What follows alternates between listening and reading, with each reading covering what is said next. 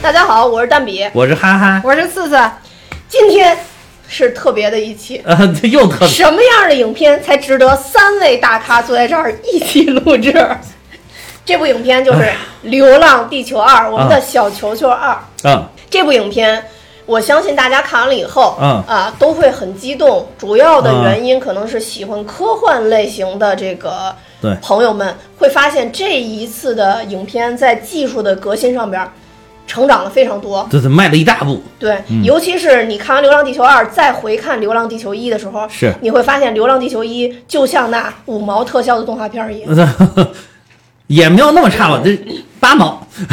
八毛。呃，对，也顶多就是八毛了。我确实回去看了啊，呃，确实回对，顶多就是八毛了。我我是今天上午还特地又回顾了一下，然后嗯发现就是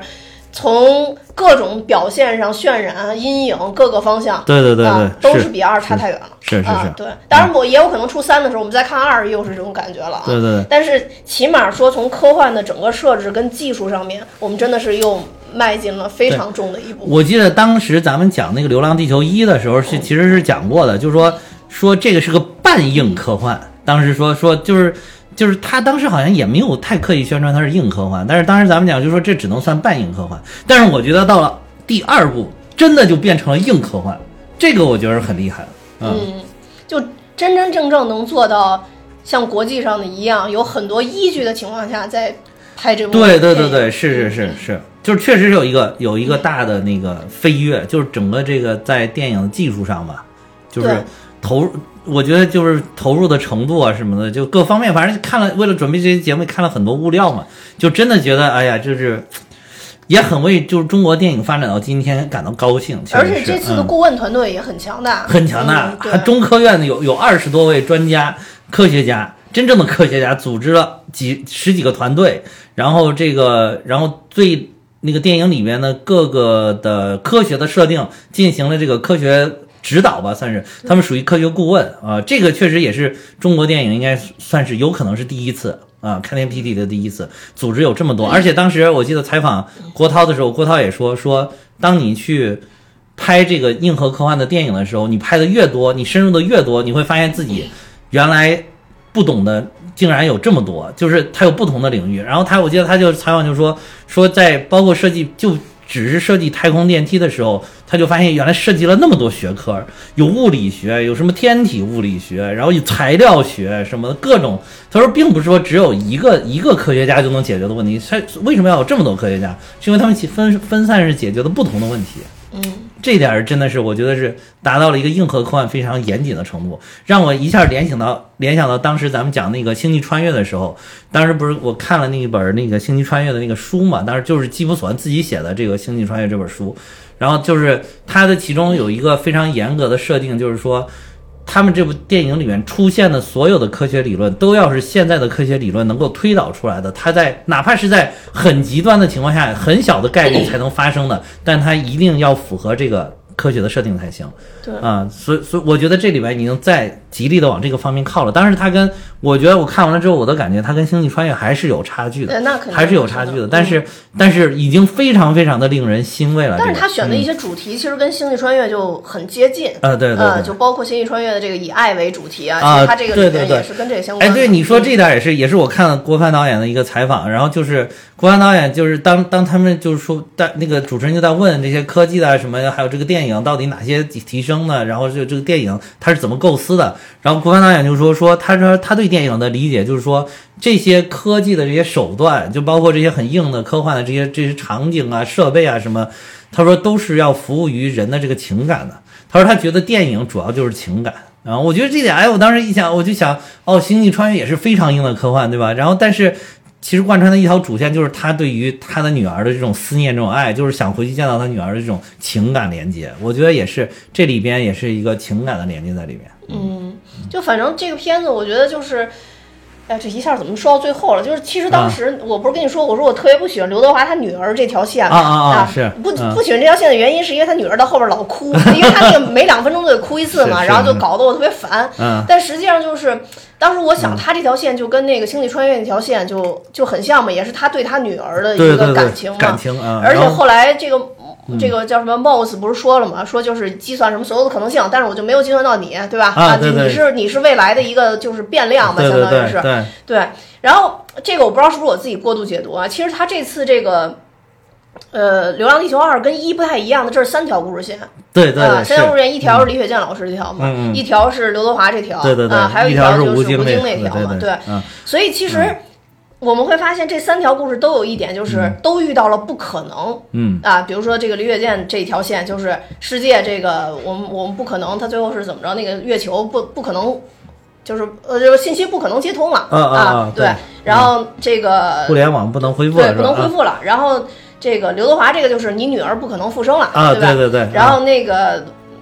这个叫什么？吴京他们那条就是月球不可能被毁灭了啊啊对吧？啊然后所以那个呃叫什么？叫沙沙溢是吧？所以沙溢啊演那个角色，他们不是才五十岁以上去炸月球嘛？对对对对。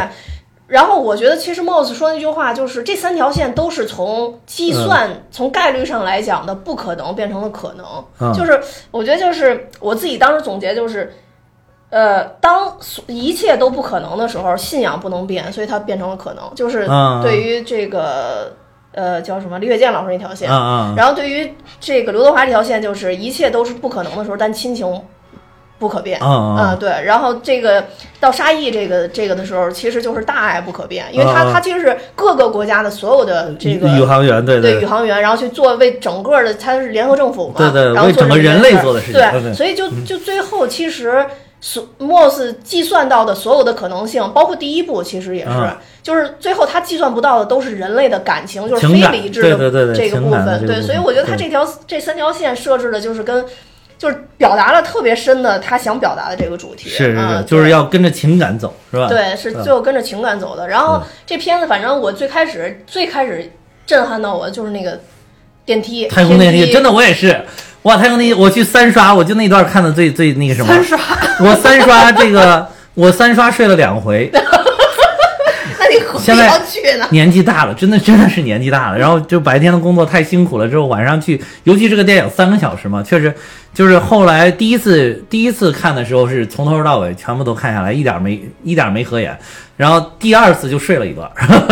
第二次就是那个你不喜欢的那一段，韩朵朵他们那个我睡着了那一段，哦。然后就是他们两个感情。然后那个第三次是睡在了后半段，就是快炸月球那段，睡哦。睡睡了睡了一段，就就是其实不是嗯电影不行啊，就是就是我确实太困了，真的是太困，年纪大了，年纪大了，嗯，但是你是连着就说三刷的，对对对，三天三刷，，why？为了做这个节目啊，为了做这个节目想多看一看细节嘛，然后后来其实好多细节还是漏掉，因为睡了两 三刷睡了两回。呃，其实还有一点就是，真的是想通过自己的行动支持一下中国这么优秀的电影。嗯，就是当时咱们上一期说《满江红》的时候，然后好多人会在底下骂咱们，说咱们这啊，就是意思吧，跟那个 B 站之前我那个骂《满江红》也差不太多吧，意思就是说啊，说就是就是应该还是支持这这个这个这个电影。其实我我就是以实际行动我要表明，我不是不支持咱们中国的这么优秀的电影啊，就是还是要支持啊，就因为真的要要想给他贡献票房。我当时本来一开始我想就一刷，然后一刷我买三张票，把我两边这个位置给它空出来，然后做一个帝王座椅啊，一人霸三把椅子。后来我觉得这样太浪费，我还不如看三遍嘛。然后这样我还能为了做节目还能多关注一些细节。然后后来就是去看，但是没想到两睡，这个是没想到。那完了，像我这完全不喜欢他这玩意儿，不是被骂死那 无所谓啊，无所谓，无所谓。这不，这个电影真的就是因为《满江红》当时也是这个，就是有的人就是很喜欢。你不都说你你比较喜欢《满江红》吗？哦，正好就是我喜欢我们还找到了一个身边的佐证。你看，当时我们就是属于空对空的说这个事情，对吧关？键是上一期啊，就首先先嗯感谢一下上期，就是为什么那个张兰老师老说喜欢黑粉宝宝，我现在终于明白了，就是多亏啊，有很多我们的这个新。不知道是不是听友啊，持续的对哈哈输出，一直在骂他，所以造成我们上一期热度非常高啊这个我是先感谢大家。但是第二个就是有一些人说说一些话，我当时也冷静想了一下，他们说这个，因为你是没有看《流浪地球》，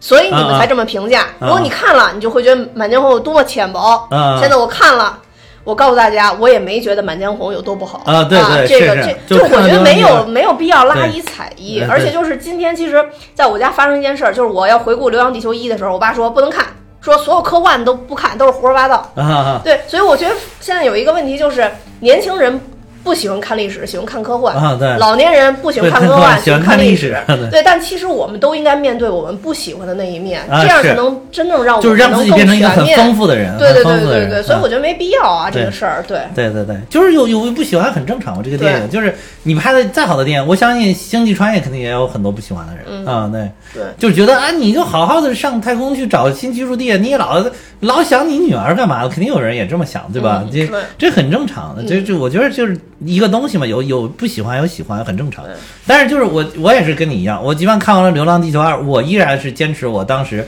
在《满江红》里的观点，我觉得《满江红》不应该被那么骂。对对啊，不应该被就是冠上什么无耻啊之类这种名字，没必要，没必要，真的没必要啊。对，嗯嗯。但是《流浪地球二》，我确实要以实际行动来支持他，给他贡献了。我看的都是一百五十块钱的电影票，真的就是 IMAX 厅，春节的电影票啊。真的很贵，真的很贵。我之 所以看完这《流浪地球二》啊。哦，我要说一下《流浪地球一》，我还打了四分呢。嗯嗯我觉得非常不错。当时看完了之后，我的感觉就是能有完成度这么高的科幻电影，我觉得非常的厉害啊！当然也有可能因为那一年我是跟另一部一起连着看的，啊那那一部就是叫做《神探蒲松龄》。然后当时看完了这《神探蒲松龄》之后，然后又看了这《流浪地球》，我就想说，嗯我靠。这也差太多了吧！这 这简直在豆瓣上的分数没有办法打，不知道如何去打啊！想说，那如果《神探蒲松龄》是两分儿，那《流浪地球》就势必得是五分了。后来就平衡了一下，《神探蒲松龄》一分儿，然后 这个四分儿是吧？地球四分儿。好啊，咱今年电影票。他说非常的贵，那非常贵。然后呢，《满江红》呢是真的花了一百多，一百六吧。你就是春节期间去看的是吧？嗯我是大年初二看的，这两个片儿，哦一个是大年初二，一个是大年初四吧。嗯真的太贵了，太贵了，现在这太贵了今年的个票价太贵了，今年不如看《狂飙》，所以现在就说，不如看。所以大家就说春节档的电影真的很倒霉，他嗯碰上了《狂飙》。啊啊啊，对，今年确实啊！是是，然后啊搞的这个口碑一下就是说，问你说春节档哪部最好看？《狂飙》最好看，就是对，你看豆瓣影视排名没有《狂飙》排第一。是的，是的。然后咱们就说说这《流浪地球二》，这《流浪地球二》呢，我可能那这么听起来，应该就是少部分的，也有可能会被大部分的人去骂的这个没关系，这集我们又要火了。不支持。尽情的吐槽。但我觉得生活你就不要搞得这么认真，没事儿就要站队支持谁，不支持谁，嗯对吧？对对它就是一电影儿，你喜欢就喜欢，不喜欢就不喜欢。对对对，是的，是的。我和我们的闺蜜，我们的另一个闺蜜，我们就去看《流浪地球二》啊。然后我们当时就看的时候，但当然这里边演员我确实没有什么太喜欢的，就吴京这种比较就是算什么慷慨激昂的这种嗯爱国精神。啊，我可能就是没有，我平时就不是这么积极的人，所以呢，他如此这么能量高的人，我的接受度他就喜欢安心白头发以后啊那种。我的接受程度呢就没有那么高，我很怕那个能量太强的那种人，啊我就会觉得吓人，啊所以他我就一般。李雪健老师，因为他喜欢焦裕禄。啊啊！所以他当然就要喜欢李雪健老师。李雪健老师给我的印象就是他一直在用气声说话，他非常不容易。他做了那个喉癌的手术，他还坚持演出，嗯还用原声，啊不容易。但是这边是 AI 修复的，啊？但是不容易，但是嗯就是说也没有那么喜欢。这里数一数，码一码，他又说一沙溢，沙溢我也确实是不喜欢。那完了，那这个电影完了数了一大串儿，完了之后就剩下一个华仔。啊！啊 华仔喜欢吗我都忘了。华仔还是 OK 的，所以嗯当时，但是春你节档喜欢宁理吗？对，就是马照这里边那个马照那个角色，不喜欢。你说这人我都想半天，就是就是你之前演过一杀手李丰田，我知道，我知道，啊就是不喜欢。但是，但是，但是春节档对不对？当时这个春节档还剩下几部《无名》《深海》啊那排片实在是没法看，一个就是在深夜，一个就是在清晨。在清早 是吧？你对对对，你看不了，所以呢，在你看完《满江红》的情况下，你就是要看去看《流浪地球》了。啊而且《流浪地球一》，我又打四分，我就觉得很好看。应该很多人应该都是这么着的吧，然后所以就去看《流浪地球二》，然后我就是恰恰好文戏都不都不喜欢，然后我刚我刚要去看《流浪地球二》的时候，就看他们俩在群里说别看，搞得我心里负担很重。然后就是因为文戏实在是太不喜欢了，就是李成儒老师说的那几个四字成语。如鲠在喉，如芒刺背，如坐针针毡。对对对对，然后他文戏前面又铺垫的太长，就是之前咱们开始录之前我说的，嗯。像吴京他的那个刘培强的那一段儿，嗯。又演了一个多小时，是吧？然后他能量又太高，我又害怕，然后就导致 这一个多小时我已经有点崩溃了。但是刚才就是回到好几分钟以前你们说那个大电梯的那个问题，嗯。大电梯其实还是可以的，而且我最近 我最近在看那个《三体》的那个三体》的书，我在看啊书对因为就是这么长时间我一直没看过《三体》的那个书，但是无数人都说非常的好看嘛，对对对就是这个很好看，而且那里边也也是，也好像我记得好像也描述了跟大电梯相关的这么一个东西。我也没看过《三体》的书，我三体书我只看过我我现在看看人了第世间一部，三体书我只看过第一部。里边是不是有大电梯？那呃，也说类似里边像大电梯我没记，我看的部分好像没有大。大电梯啊。第一部我不知道看完没有，反正我是看了第一部啊我已经把《人世间》第一部看完了。啊是吧？但是我只能说太空电梯，大电梯。文戏的部分我实在是哎，不这个行。我跟你说，但是所以啊，导致了我对嗯这个影片，嗯。就是没有那么耐心。嗯一整个，而且它时间很长，你刚才有说了，快三个小时，快三个小时，一对，百七然后十多分钟，时间又嗯。很长，就导致到后边我就已经坐不住了。但是我很尊重这个片子，我没去上厕所，我坚持，我。我坚持看到最后，看到最后一个彩蛋结束。睡着了我没有，我两个眼睛瞪得非常大，我就要看他到底是要怎么震撼我。然后他说五十岁以上的请出列，我就啊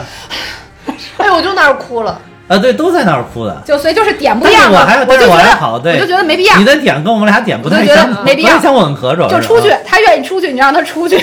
五十岁以上的人也不一定就非要牺牲这个东西，他还是谁牺牲都可以的。啊，就是大家其实这个目的因为都是一样的嘛，所以谁去牺牲都可以。你也不用说我岁数大，我好像活得差不多了，我牵挂呃更少一些，或者说我要把这个机会留给年轻人，我就要都出去。我觉得也也没必要，反正。对，所以就是一，因为你们俩就感触很多，然后就是，尤其这都看了三遍，就 是然后觉得技术看三遍睡两遍，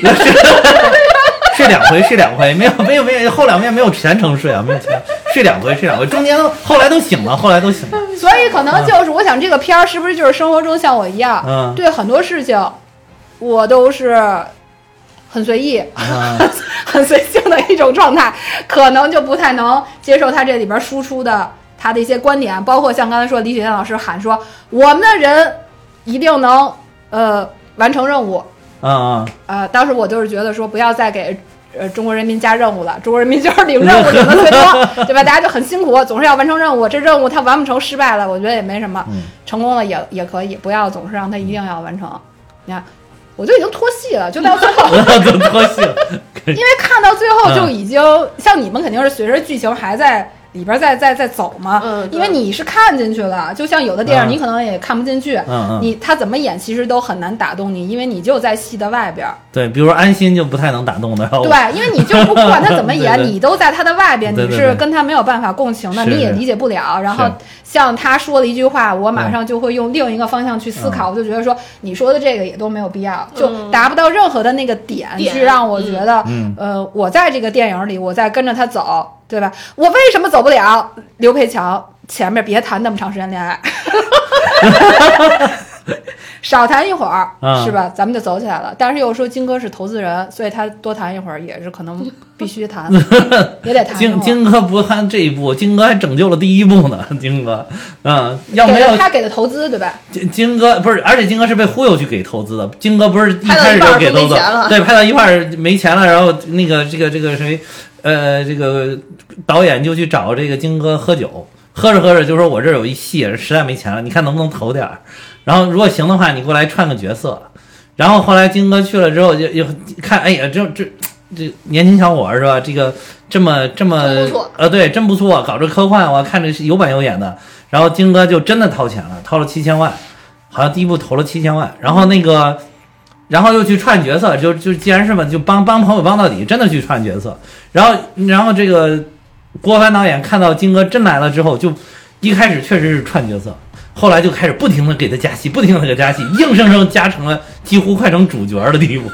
也就是他们第一部也不是主角啊，他戏没有那么多，但是后来加的，你看后半程非常多他的戏，对他前面没有那个，前面没有那么，前一没有那小段还是男孩和朵对，还是刘启跟朵朵戏比较多啊。对后来就是越加多，越加多，越加多。第一部就更像是一个嗯传统的，包括像韩国那边的影片，它就是一个算是一个第一步。一路上冒险，再完成一些任任务。然后会第一部牺牲掉就是一个些人，对对对。很标准的一个续第一结构部就是一个大家也都说，第一部是一个传统的这种，就是比较类好莱坞似的一个，然后有一个主核心主角团的这么一个任务啊，对，所以就是可能大家更容易接受一点。然后第二部呢，就真的是一个群像戏，其实群像戏，你你说一开始他们谈的恋爱多，其实你要让我看的观感，我觉得一开始金哥的戏份好像也不是太多。说这里边有刻意的给他剪戏啊，对我感觉他戏份总体不是太多，尤其是但是后两个小时几乎都没他，我感觉就是，他就更少了。三分之一三后分之一面就再出来，我就得去厕所。他后来就转成了是后半程比较多的是刘德华的戏份，刘德华跟马照他们两个的戏份，对对对我反而是觉得华仔那个戏旧了一点儿，就是华仔的那个戏，我其实是嗯嗯看进去了一些的嗯，就是还是可以。但是但是我一看进去嗯，他就又跳到李雪健老师那块儿去了。对他同步的嘛。对，然后他就去他是三进入到了，条线嘛嗯对，他就又进到了群像戏里，嗯但是他一进到群像就是，当然群像描写的就都是比较刻板的，就是是那些嘛，就各国的那些人然后刘德华跟的一种状态。刘德华跟那个刘培强还得有交叉，啊有有疑点交叉，但是他们那个交叉属于硬交叉，嗯，就是为了让他们交叉而交叉，其实不交叉也无所谓啊，当时就是为了让他们交叉，但是有一点我觉得不是，但我觉得那个戏还是有用的。其实就是刘德华那个时候还就对他女儿这个事儿。哦对怎么说呢？是是，也不是说犹豫吧，但是他在这里边其实是有很多复杂感情的。后来吴京的那个刘培强的那个面试，他看到了那个五五零 W 的能力，对，然后他又、他又嗯。觉得，因为刘培强一直在，就后来骂街了嘛，在里边不是骂街了嘛？啊对对对。啊，就是我其实就是想救我家人嘛，对对对。为什么不让我救？对对对不啊？啊。然后其实我觉得是对刘德华有触动，因为他们俩是同类人，啊是是嗯。啊对对，你说这点对，啊所以我觉得这个是一个交叉。对对，嗯。我感觉你刚才说的有一点对，就是其实我我整个我第一遍看我哪儿说的不对？啊不是啊不是，我说我说他次次，我说次次刚才那一点说的说的有一点我特别认同，就是我第一遍看完了之后，我觉得这个片儿剪的太太乱了，就剪辑感觉特别的碎，嗯，尤其经常有这种切来切去，不停的切，有些镜头没有必要切，就是可以稳定一点。我后来还又去看了一遍《星际穿越》，我也《星际穿越》它的剧情拍的是非常流畅稳的嗯没有这种切来切去的镜头。这个里面就是。他可能也是为了体现，可能是这个郭帆导演的手法吧，他是为了体现这个紧张感什么，里边有那种还有包括几条线的对比，所以他老有切来切去，切来切去，切的太碎了。包括第一段，尤其第一段他们谈恋爱那一段都切的稀碎，唰唰唰唰切乱切，还把第一部的一些镜头也切进来嘛。然后我觉得这个，然后就是他的文戏真的很弱，我觉得郭帆可能拍文戏不太就不太行，因为因为他第一部的文戏我觉得也比较弱，嗯。啊，反正我是觉得，就是以后有事儿就说事儿，不用拍那么多谈恋爱的。你说的简直太对了，这个也是很多人的观点，包括是我看 B 站上好多支持这个片子的，就是鼎力支持，就觉得你不支持他就不怎么样的那种嗯人，也是会会说里边唯一的毛病可能就是前面的这个谈恋爱的部分稍稍微长了一些啊，嗯稍微长了一些。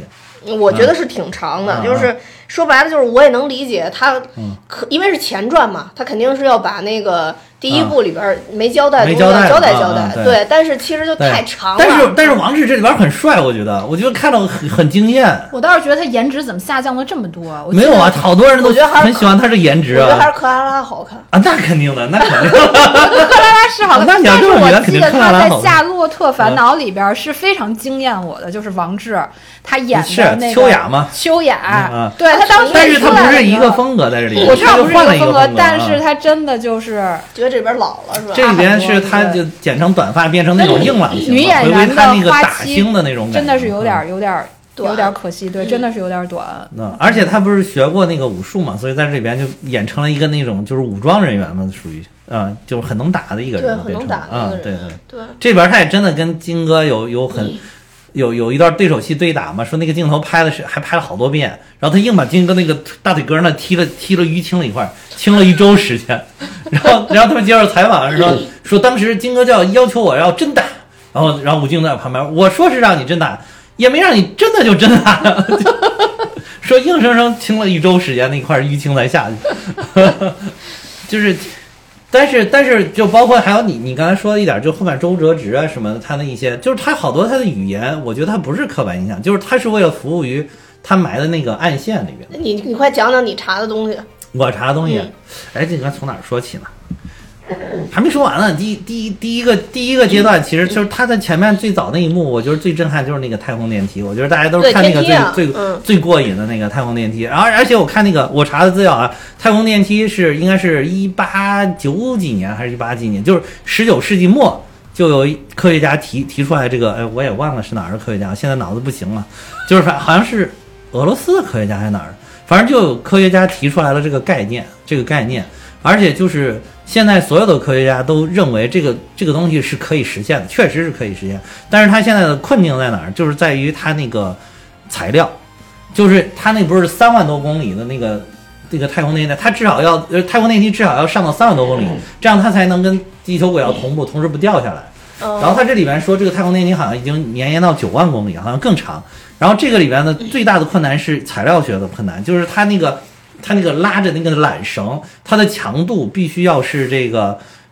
怎么？三体书里说的是不是就是这个？他需要啊用他那个纳米，对它，它用的是那个材料是用的叫碳纳米管儿，就是现在咱们研 这个碳纳米管儿，现在是已经研究出来这种材料了。就如果你用钢的话，首先是一个，比如说三万五千公里的一个那个钢管的那个重量是非常非常的沉，而且它的强度不够，它会断裂的。如果要这么长，但是碳碳纳米管现在可以说碳纳米管是研究是多少？是钢的一千倍还是一千万倍？我忘了啊，就是这个这个这个这个资料没有存在手机里，然后当时看后来有一些资料我是存在手机里，但是就是说它的强度非常强。但是目前这种碳纳米管呢，中国做出来的是最长的，也仅有半米长。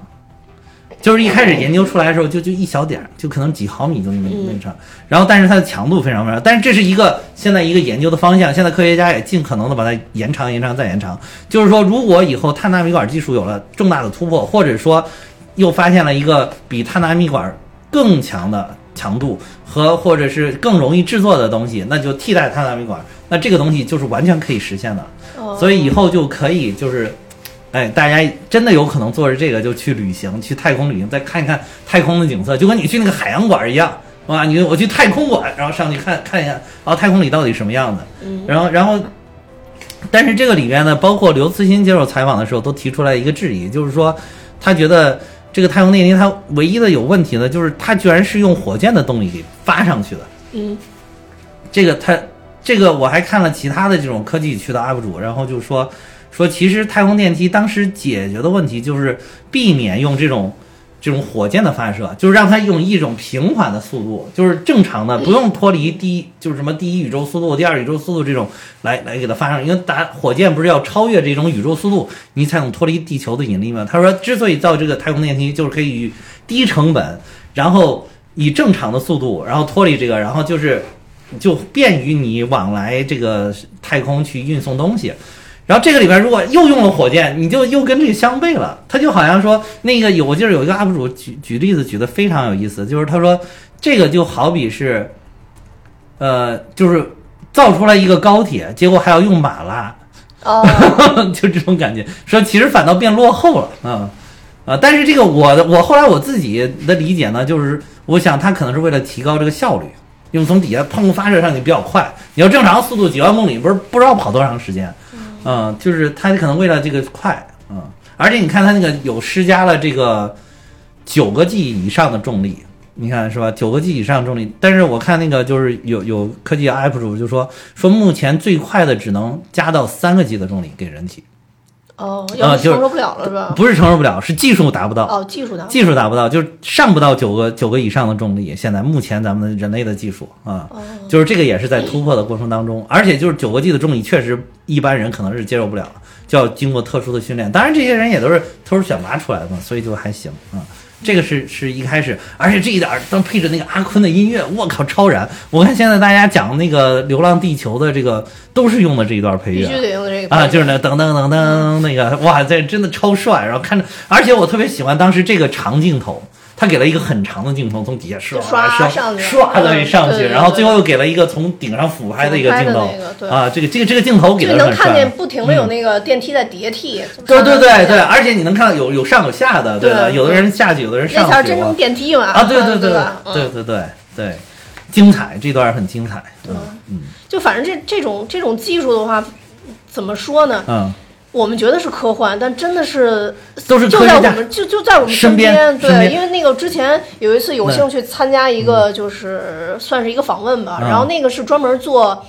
民用航天的。哦现在民用航天不是也开始逐渐普及吗？国家政策放开了，我觉得这个特别好。是是是，就是国家政策放开了之后，就开始有很多的公司开始做民用航天，对对对。包括那做的好的马斯克就不用说了，嗯是啊，对，然后这个这个还有那个呃贝佐斯，呃，嗯这个阿阿亚马逊的，对。那中国这块儿也有好多民用航天，就就是大家都在想，就说民用航天未来的市场啊在哪儿啊？我听他们大概讲了一下，我觉得也特别有意思。嗯。就是首先就是旅游，嗯。这是特别多，在大家都想去太空去看一下嘛。对对。对。然后第二个是那个殡葬业，哦。就是就是现在国外已经实现这个了，就是把那个很多很多的骨灰集啊合在一起，就都是一个小盒儿一个小盒儿一个小盒儿，然后就是飞到天上以后，哗一下打出去啊。然后就是那个老外的那个思想嘛，就是告诉你你的亲人在天上啊。对，然后反正他就。还有什么畜牧业什么的，乱七八糟，就是说了好多啊嗯，这个这具体的我这时间太长记不住，当时也是到他们公司，然后呃讲了一下，就是说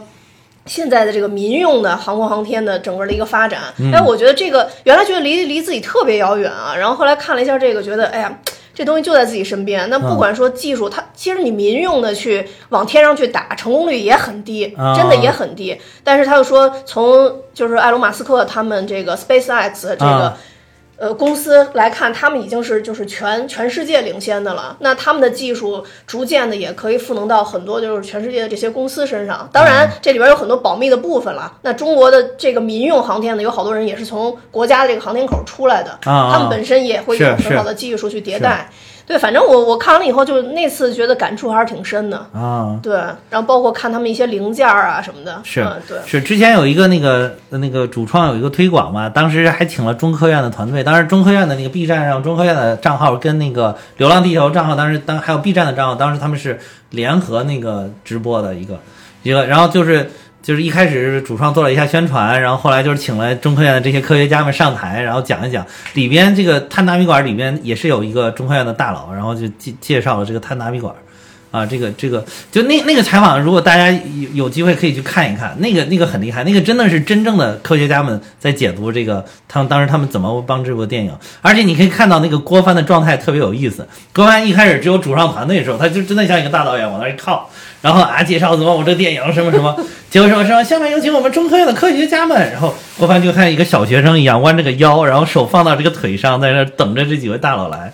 然后特别毕恭毕敬，而且满脸堆笑。说啊，我们呢这意思就是我也不知道我这拍的对不对啊，你们都知道，就是对，因为第一部就是被啊 diss 过嘛。呃，对对对，他也说第一第一部就是有很多的科幻的不够硬，然后对，所以他才想第二部一定要请这些中科院的这些科学真正的科学家们来帮助他。然后其中这个我觉得印象很深，一个就是介绍这个碳达米管，那个是不是物理，反正就是材料组的，就是那个他们成立了几十几个小组嘛，科学这是个材料组的，还有一个炸月亮的。啊，对，炸月亮那个，对炸月亮这个我是真没想到是啊科学家研究的，研究的说嗯是是是算的，真以为是电视随便就。呃不不不包括他这个炸药部署，其实都是算过的，都是算过的，然后是那个是真的能炸月亮。而且我记得那个那个老师的名字应该叫苟利军啊，嗯那个老师，那个老师长得很像宁理，我觉得，哦就是很像马照，就是那个风格很像这个电影里面的马照。然后那个他说话也挺有意思的，然后这个他就说说当时一开始是想让炸月亮，后来他们计算了一下，发现如果真的要把月亮炸碎，需要现在地球上所有核武器一千亿倍的这个当量才可以把它炸碎。啊，就是根本不是咱们普普通通就能，可见咱们就是能毁灭一个星球的这个力量是多么的强大，根本不是目前人类科技所能触及的。只有漫威电影里边，啊，漫威电影里边，对对，还有那个星球大战里边，星球大战那个死星不是发射一个光束，能把那个星球炸碎？那个可能未来，我觉得未来人类可能也会向着星球大战的一个方向去，因为星球大战造的那个死星的那个那个飞船，大的就好像一个星球一样的感觉啊。反正我觉得人类最后的灭亡一定是自己作死，自己作对对我自己我一直有这个观点。no 作 no die，这对对，确实是。然后当时他就就是因为一算，好像无法炸毁这个这个月亮，就是一开始构想确实就是拿核武器炸月亮，后来发现是吧，这真的是皮肤汗数，这没有办法。然后后来他就又算了，就是用这个相控阵的。这个去炸月月球，让月球自己内部发生这个巨变，然后造成月球的坍缩啊，这这是另外一种解决方案，所以才拍成了现在电影那样。我觉得还是真的是，就就冲这一点，我还是挺佩服这个郭帆导演，嗯，真是开辟了中国电影的一条路，嗯嗯，唱只有他在走。啊，对，最可悲，你说的这点很对，就可悲的就是说，目前只有他在走，啊，那我觉得跟疫情也有很大影响吧，因为一九年嗯。当时他那个片子上来之后，大家都很开心，就是觉得开创了中国的科幻，对，嗯对，真的是真正的科幻对。然后其实是很期待后续能有更多的对。相关类型的影片上来，对。但是可能也哎，是你说的这点儿很有道理，很有可能就是疫情，因为当时我听说他那个成功了之后，就有好多资本在往这个科幻的这个地方去追逐，好像那个对，但是后来马啊上疫情就来了嘛，对对对。所以肯定有很多项目都是中断了状态啊，对。对，可能刚立项疫情就来了，然后这个事儿没推开，然后就只有郭帆这一家还在继续坚持，不是我，啊。我看到是另外一个观点，啊说因为《流浪地球》刚上了以后，大家对中国科幻充满希望的时候，当头一棒上了一个《上海堡垒》，啊，对啊，对对，这也是一个 现在大大家就不敢拍了。对对，现在其实大家很除特别喜欢拉踩的，一个是《满江红》，啊，另外一个踩的就是这个《上海堡垒》。大家一问就说说说说下一部那，然后现在经常调侃就是说下一部伟大的科幻片应该是《上海堡垒二》。其实我我说就是，即便是《上海堡垒》，我真的是也是去电影院看的。我觉得《上海堡垒》也不是说完全没有可取之处，就是上海堡垒，你看下来了。我看下来了。就是上海堡垒，我看了前面我就要就哎关上，，对，所以我就说。关上那个电视，哎，赶紧所以给它关上。所以我就说，为什么我就说它还有它的可取之处呢？就是你坚持到最后，他最后上海堡垒，他不是那个当时上海堡垒里边建了一个大炮嘛，那个特别大那种炮，那一段的那个你特不是鹿晗效做的的粉丝，我觉我得真不是鹿晗真难的粉丝坚持到最后。我不是鹿晗，我是大老师的粉丝。大老师唱过小鹿，鲁哈鲁哈哈鲁哈鲁哈，那个，然后那个就是上海堡垒的最后那一段，就是大炮的那一段特效拍的，我觉得还是可以的，真的是可以的。就是就是，我就觉得其实好多那个觉得很次的影片，它也不是说完全就是就要被踩到地上摩擦的那种，那就是不好再不好的东西里面，总总能找出来点儿还可以的。你就算这部片儿，就我说的这特效也不行的话，舒淇的颜值至少还是可以的吧？这是人家自带的呀，对吧？舒淇演的，对吧？啊，你至少人家这个好多人至少喜欢小鹿吧？就像你说的是鹿晗粉丝吧？鹿晗的颜值至少好多人还是吸引的嘛。就是我并就不讨厌鹿晗这个人，啊我只是听听传闻，这上海堡垒特别差。对，但是 但是但是我跟你说，不得不承认，上海堡垒真的很差。就是就是，我就说他，你你睡着了吗我就跟你说他差到什么程度，他开始二十分钟，他们里边所有人的口型跟他说的话都对不上。啊，是吗？这我都没发现。但是我真的觉得剧情非常非常的薄弱，设定也不可不可信。然后，但是最后那一段空有有有空战，有炮弹咚咚咚打那一段特效还真的是可以的，真的可以的啊、然后，但是当然那是总体你要那个跟《流浪地球》是没法比了啊。对就是一个就是这货真价实，人家真投了钱嘛，对那真是请了那么多专业团队，人家在研究这个事儿。对一个可能就是擦擦边儿一下，踩一下这个类型。对对对做的功课也没那么详实，请请了流量明星过来，然后来演。对，所以然后《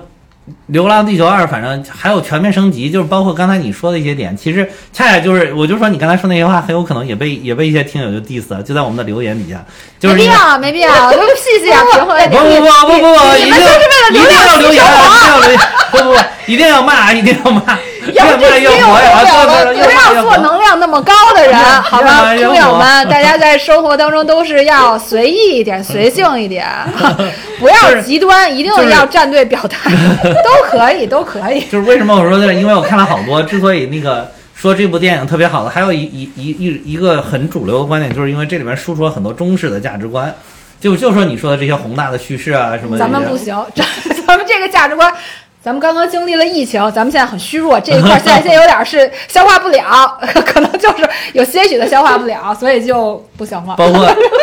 包括你这个就是什么五十岁以上的初恋，这个我看也有好多不是有采访说那个武警他们就组织去看什么的，他们是很感动的，就是这个是符合他们这个群体的价值观对，的，这是符合这个价值观的，符合这个价值观的啊。就就跟就是我以前对这个特别不理解啊。后来就是我看了一个春节晚会的解读。啊。你知道我对春我我是一个我们家是不不过春节的一个家庭，就对春节晚会更没有什么爱了。啊。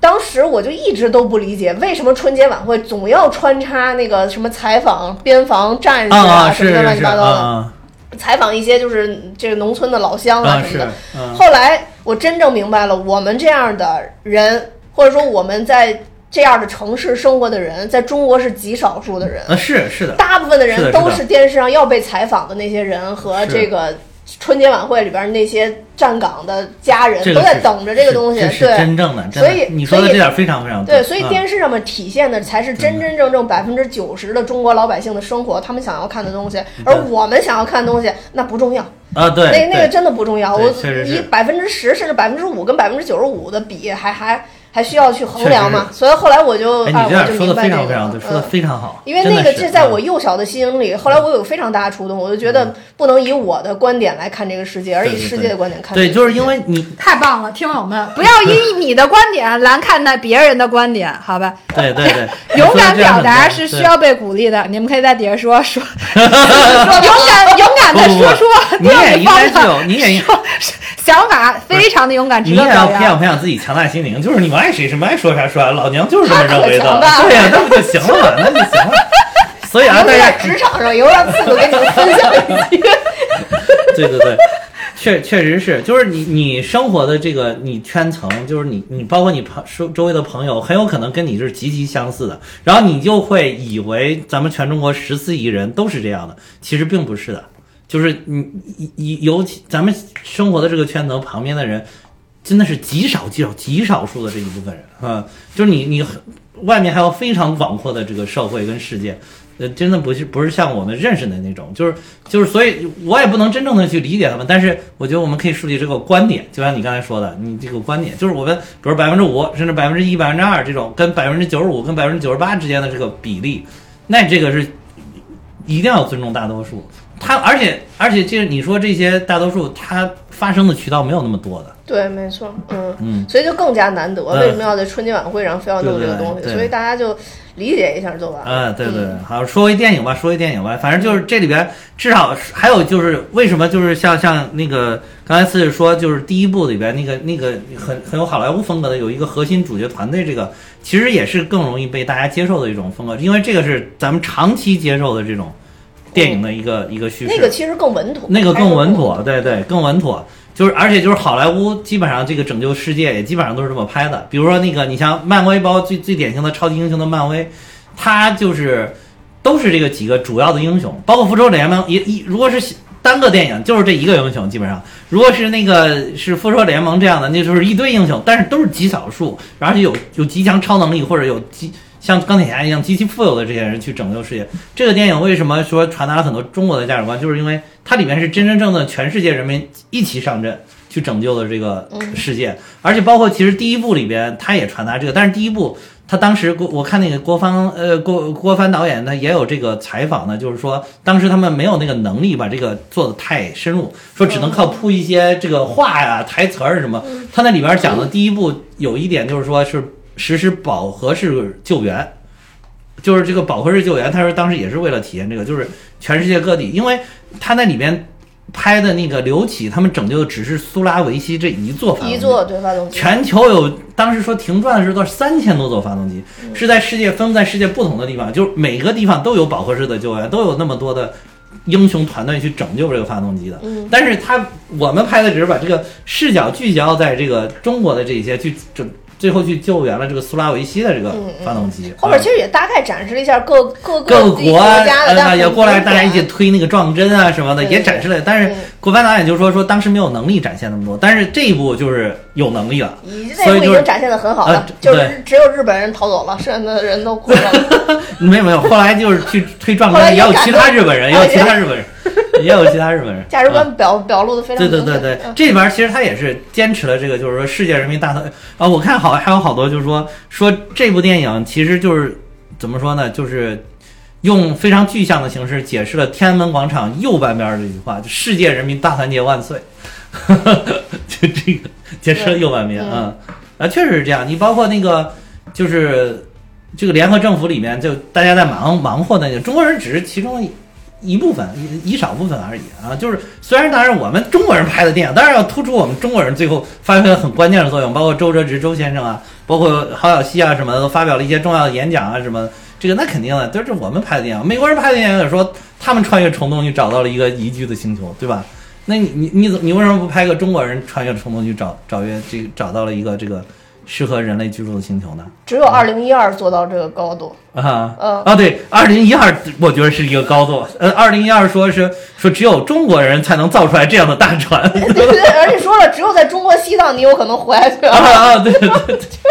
二零一二真的是也也很有这个国际主而且义的这个关键还不是说就是为了这个上中国市场凑这一段，是人后边全都是在跑到西藏啊，了真真的是真的是 真的是，这个这个我觉得也是挺挺有意思对对对的一点。，啊，嗯，是。然后后来我觉得这个怎么说呢？其实就是第一部分的最前面那一部分，我觉得不是这部电影的真正的核心。真正的核心，我觉得导演想表达的应该是后半部分。对对对，后半部分就是那个 MOS 这一块儿，对啊，MOS 的就是人工智能啊和这这这些因为看过一都知道，其实 MOS 是主角嘛。啊，嗯是一个是一个大 boss 一样的一个存在啊包括这个后来后来这个马照的这个角色，现在大家都有对马照有很多很很深入的解读啊，嗯就是说他是不是他其实是一个隐藏的数字生命派，大家说说他是一个面壁者，啊但是当时我就我就觉面壁人。得很 很啊。就很有可能面壁者，嗯嗯，，对对对。嗯，就是他深深的隐藏了自己的想法，然后就是说他所有的话都在暗戳戳的引引诱涂恒宇去做那些事情，而且就是他他在那个涂恒宇去这个上传涂鸦的五五零 W 的时候昌民，那就是 对，有道理。然后他在那个涂恒宇去上传涂丫丫到那个五五零 W 的时候，那个包括那个保安就在外面就拿着武器准备呢，然后他还坚持在里边对话，因为他知道那个那个那个涂恒宇不是说说他再有八十七秒就能够那个他要拖到那啊、个对，他说他要八十七秒，他那个丫丫就能有拥有完整的一生了嘛。然后，所以他就不停在那说说你给我出来，你给我出来啊啊！你你在干什么？你不要那个，然后就是说了一些很无聊的废话的劝他，其实大家都说他是在帮他拖延时间，而且就是后来那个。就是那些警察们要要真的要破门而入的时候，他还看了一眼手表，看到没到那个时间，有一个给他一个看表的一个动作嘛。哦啊、然后就是他可能就确保哦，好像时间到了，应该是成功了。然后一开始他进去还还专门看了一下那个电脑，然后那会儿是他应该是看到了左下角那个涂鸦鸦的生命已经从两分钟变成了七十年了嘛，啊、哦。然后他又把那个折叠起来收起来了。啊，有有有啊哎，你没有看到那个变成七十年了吗？嗯，我就看见那儿写了一个七十，我没看见是七十年。七十，然后是 Y，就是 year 哦。嗯，后面还有时间，有有月份，有 M 啊，有什么嗯 day 啊什么那个，然后 D 啊哦什么啊，然后再然后再有小时啊，分什么什么啊。哦我就是一看他闺女出来，我就脑袋疼，他太太吵对的，对的，你你当时不是也跟我这么说吗？我当时不就跟你说，我说其实他涂鸦出来，后来出来，他每一次都是有他的意义的，并不是为了让他就是他，我觉得他那点儿根本就不是在演亲情，就是在演这个怎么迭代，怎么进化，然后他意思是怎么发展啊啊他是单纯受不了孩子。孩子孩子吵我知道对我知道他媳妇儿，又是，就是那就是他这里边演的媳妇儿那个叫什么来着？丫丫，佟丽娅，呀，佟丽娅，对对对我。最喜欢的如果是他媳妇儿那儿跟他说话，我就不烦啊啊，就纯粹是因为是那小小孩儿，对对，包括那个，包括他最后那个哭，就是说啊妈，我这在哪儿啊？我想要抱抱什么那个，就是那个都是他迭代出来、演化出来的的这个生命的一个自主的意识，对，就是而且他每次的表现都不太相同，你都看到他每一次都有一个新的新的进化。对，因为它里边其实也说了嘛，他丫丫一直在学习嘛。嗯对对对，嗯但是就是因为一开始的算力五五零 A 这个算力都达到这儿了，所以它没有办法继续往底下演化，它再演化也就到这儿了，嗯所以它只有两分钟，而且它那个看起来变化都不太不太大，嗯，嗯。明白。但是每一次你去仔细看那个涂鸦出来的时候，在那哼哼唧唧的时候，它都是有一些不一样的啊。而且还有一点就是，我感觉涂恒宇是在有意的在在跟那个就是这个涂鸦鸦在在互动，就是他每次回答也是不一样。我觉得他是为了让他有一些新的这个获取的一些这个知识，就是有一些新的反馈。就是有的时候他问数独啊爸这题怎么解啊，他就会说这道题答四啊，这应该四。有的说啊这个太难了爸不懂，然后他就因因为靠这些这种机器的学习，他才能不不断的进化，不断不断的那个那个进步嘛。啊，是一种机器 AI 跟人的互动，才能导致这个人工智能更加的发展嘛。这个也是现在现在最近特别流行的一个 Chat GPT，啊不是大家都知道吗？呃，然后 Chat GPT，就是里面也是，哎，我我觉得那个太可怕了，我老觉得一看那就感觉失业了失业了啊！哎，我跟你说，不但那个可怕，而且我昨天还问了几个问题，嗯，就是，然后我就今天专门截图我之前还问了啊他签合同怎么才能签下来，这，但是他回答的答怎么样？他回答不行，就不太行，对，而且就是说，就是非常个性化问题可能很难。对对对，说说像一个简单的模型，就是你给他几个参数，然后它能导出来一个什么数据。然后为什么 Chat G GTP 这么厉害？因为 Chat GTP 有一千七百六十亿个参数，嗯嗯，然后所以才能导出来现在看的这么厉害。然后我就，然后我还问他，我说你觉得在《流浪地球》中 Moss 这个角色到底发挥了什么作用？然后他一开始回答的其实回答的不对。他他把那个 Moss 当成蘑菇，说它是一个关键的角色，而不仅是一种生物还是什么。然后我就还，然后我就跟他互动，然后我就说告诉他你说的不对，我说你显然还没有看《流浪地球二》，在《流浪地球二》中，Moss 是一个十分厉害的人工智能，应该比你还要厉害得多。他自称制造了2044年太空电梯危机、2058年球坠落危机、2075年木星危机和2078年太阳氦闪危机。他制造的这些危机足以毁灭人类，但他似乎又在暗中帮助人类。他制造危机的本身似乎就是在帮助人类。那么你说他到底是好的还是坏的呢？这是我问他的问题。然后他又回答，他说：“很抱歉，我之前的回答是错误的。在《流浪地球二》中，MOS 确实是一个强大的人工智能，他的行为和动机是十分复杂的，难以明确地说他是好还是坏。他制造的危机可以毁灭人类，但同时也可以促使人类发展和进化。哦他制造危机似乎是为了推动人类前进，让人类面对更大的挑战，并最终寻求更好的生存方式。总的来说，Moss 的行为是非常复杂和多维的，然后需要进一步的解读和理解。其实，对对，其实 Moss 其实做的事儿就是让人跟他一样，不断的去学习，然后再嗯，对，所以这个啊，大大家听了啊，各位听友，这个是我用人工智能在问另外一个人工智能到底是好的还是坏的，然后他的回答就是说，这是反正是很复杂的啊，就是他他，我感觉这个 Chat GPT 理解就是说，他是为了他知道危机是似乎是在为推动人类的前进，啊、这个这个是 Chat GPT 理解这玩 MOS，这也是目前解读剧情当中其中的一条路线，就是说它制造的这些危机都是为了促进人类的团结啊。比如说，对二零四四年这个太阳电梯危机是当时太阳电梯危机是因为当时有一派是方舟派。而且看目前的这个方舟派应该是美国提出来的，这个很符合美美式的那种价值观嘛。就是如果地球出问题了，我们坐着大飞船跑嘛，就是包括那个诺亚方舟的故事，这不是西方的神话传说嘛，都是这种。然后把把地球的一些信息啊、物种啊、什么 DNA 啊知道保保存在这个大飞船里嘛。当时这个太空电梯，其中上面建的一个就是方舟号这个空间站嘛，其实空间站里不是有一大堆的精子跟卵子啊，对，应该就是这些东西啊。然后当时知道这个太空电梯危机，然后就说 Moss 就是想毁掉这个空间站，让大家彻底断了这个方舟计划的这个想法。然后彻底斩断这个方舟计划，然后在太阳呃在月了月球危机的时候呢，它等于是让，呃，通过这种方式迫使地球的所有国家来交出这个核武器，避免就是在漫长的这个旅程当中，大家还可以利用核武器来互相伤害，啊，就是，这说说是说是这个原因啊，所以他当时才而且很准确的把这个核武器的数据都发给了各各国的元首啊或者重重要的这些人士嘛，然后是是是这么一个，然后还有就是说啊木星危啊木星危机是说他断送了那个叫火种计划。就当时刘培强他们开那个船，其实他们都不知道，他们船船上船员都不知道，其实上面还有一个是火种计划，就跟类似于方舟计划一样，就当其实也是带走了那也是带走了。对，当地球就是不能运行到途中遇到危机，实在运行不下去的话，那你们这些就是火种，你就可以开着这个太空船，带着火种计划走，然后找到一个宜居的星球实际上后来继续 Moss 说。他叛逃，就是因为在人类还没有最后决定是这种情况下的话，对他说他自己算出来了嘛。对对对对，嗯所以说那个，所以说当时说这个也是为了让大家断了这个火种计划的念想，然后制造了木星危机。但至于太阳氦闪危机到底是又是什么危机，那个可能要到《流浪地球三》才能知道啊。但是目前有一派是这个观点，我觉我是比较同意这个观点的，我觉得应该是这个啊，因为因为我觉得这个好像这个这个方向比较光明一点，嗯嗯，嗯。还还有一点就是说，它是真的要毁灭人类，就是他如果是真的毁灭人的话，我觉得就跟《流浪地球一》就对不上了，因为《流浪地球一》里他跟刘培强明确说了，我们逃走。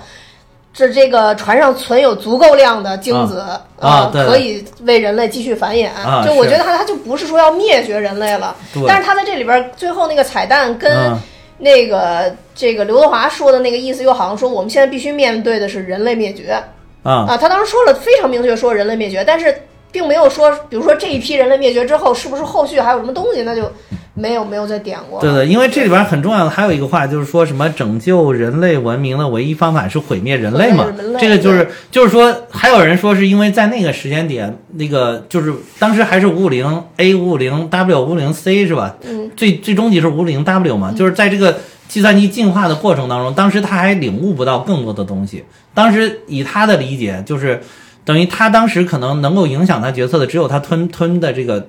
就是土丫丫这一个这一个小朋友，就是他通过小朋友的这个东西，呃，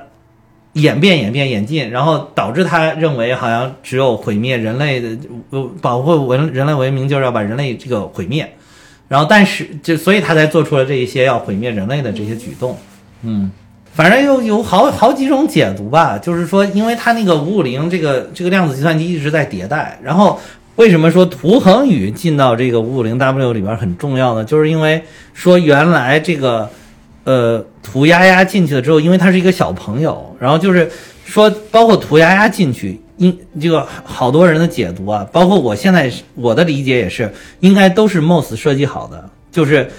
而且当时郭帆在一战里面，而且这个这个设计应该就是它是针对应该是类似于涂鸦鸦或者涂恒宇这样的人物来设计的这个车祸，就是它不光仅仅是针对涂恒宇这一家人设计的车祸，就是郭帆在一战的这个宣传里面，有人提到这个问题，他也说说，其实，在当时涂恒宇他们家发生车祸的同时，全世界有五千起车祸同时发生，然后这个同时发生的。有有有两个原因，一个是就是貌似要掩盖自己的意图，就是不能让这个起车祸看得特别的独特，所以他会在全球制造五千起车祸。另外一个就是他应该是选了五千个类似于涂恒宇这样的人，就是一个是是这种很厉害的科学家，就是真的在数字的生命领域有很很高建树的科学家；另外一个是支持数字生命的这一派人。哦，然后同时呢，就是就是。然后他就设计了这个如何引导这些人逐步逐步的走向他五五零 W 这个理念，就是如何把它吞进来。那么第一步，他设计的就是先让这个发生一个重大车祸，然后他的女儿就是啊重伤不起，然后他为了拯救他的女儿，就就想把他的女儿在数字的这个环境里继续延续下去，所以将涂鸦鸦变成了一个数字的生命，说这是 MOS 阴谋的第一步。然后逐步逐步再引导他有这个，包括月球危机什么，包括让他跟马兆去了这个互联网中心，就是就是要逼迫他在，包括那个互联网中心里面有很多细节啊，比如说那些门儿啪就坏了，包括那个，呃，尤其是最后一个，就是马兆进到那个里边要连接硬件的时候，那个门突然哗哗合了半扇，就合了就就合了那么半扇，然后当时马兆还有一句话，就是马兆说说，哎，偏偏非得这个时候坏。就是说这个话也是话里有话的，就是好多人就解读马兆这个人应该也是跟 MOS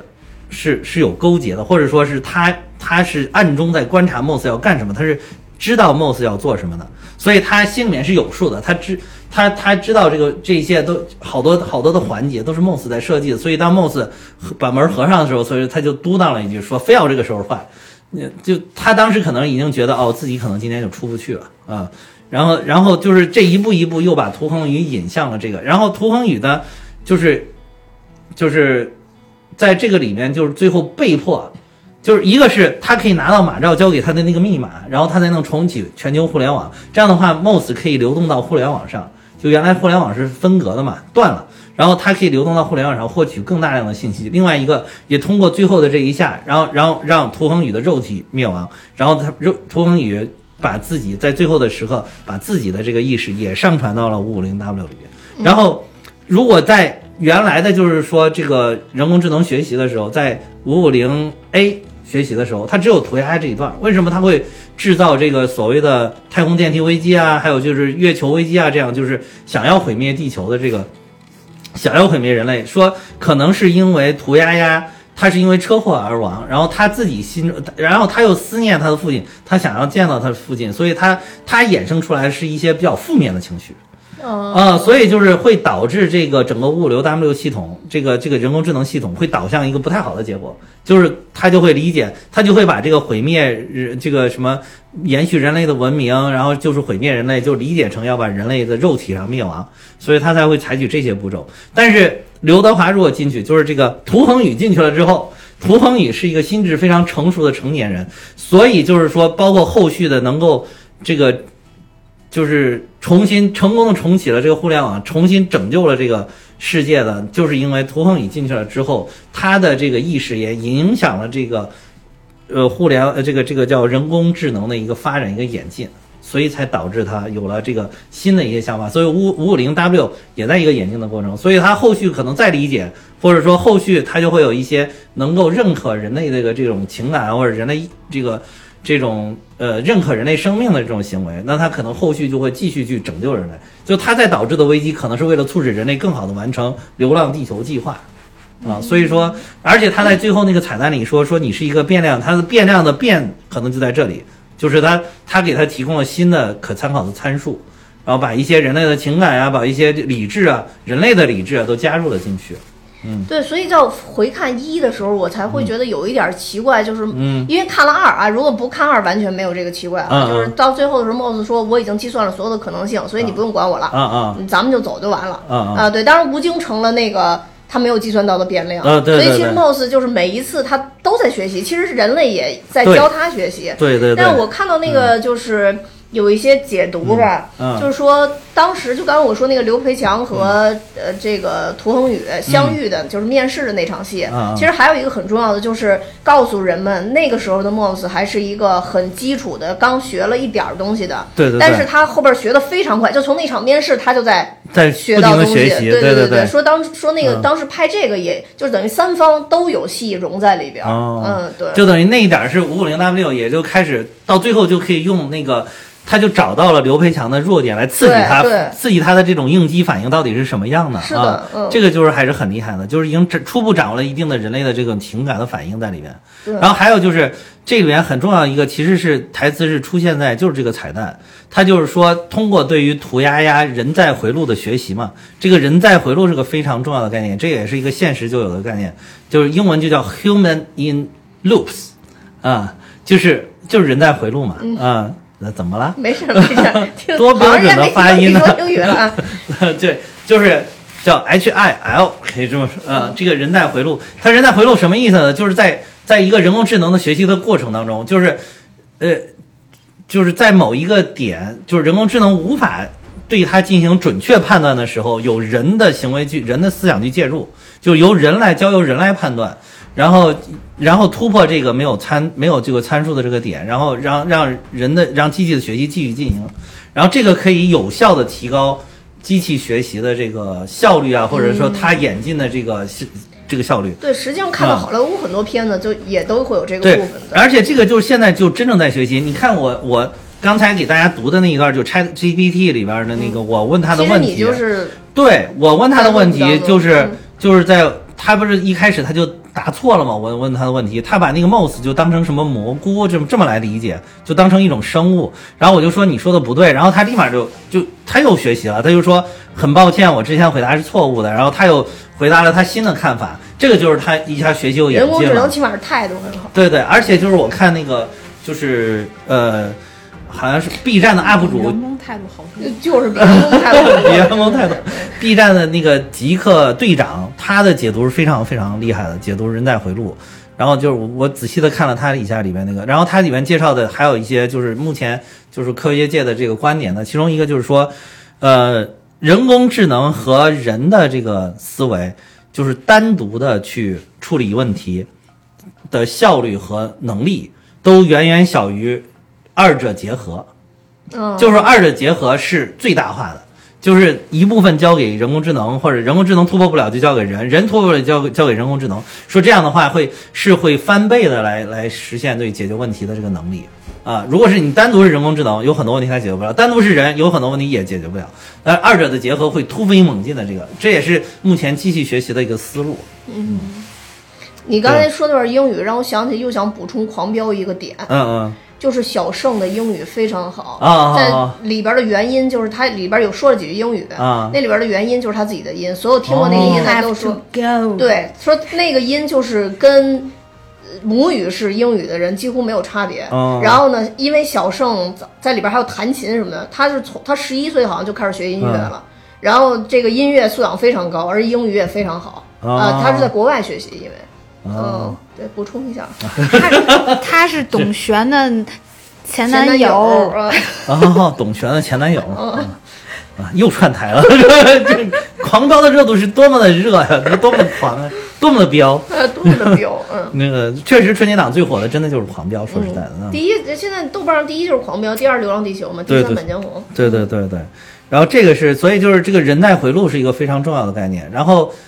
刚才提了一下马照的事情了，然后这个里边现在大家所有的人现在不是不能说所有人吧，现在很多很多的人都说马照是这个才是真正幕后的这个大 boss，就是他心中了解一切。然后就是他是也是一个数字生命派，因为你从他的那些台词儿里边，你能看到他不反对数字生命，他只是说这个东西是法律禁止的，他一直在强调这是法律禁止的，他没有说他自己不认可这个东西。呃，就是而且我觉得他的理解，我觉得他说的那句话就是说，他不是最后给涂恒宇说了一句，就是说没有人的文明毫无意义嘛。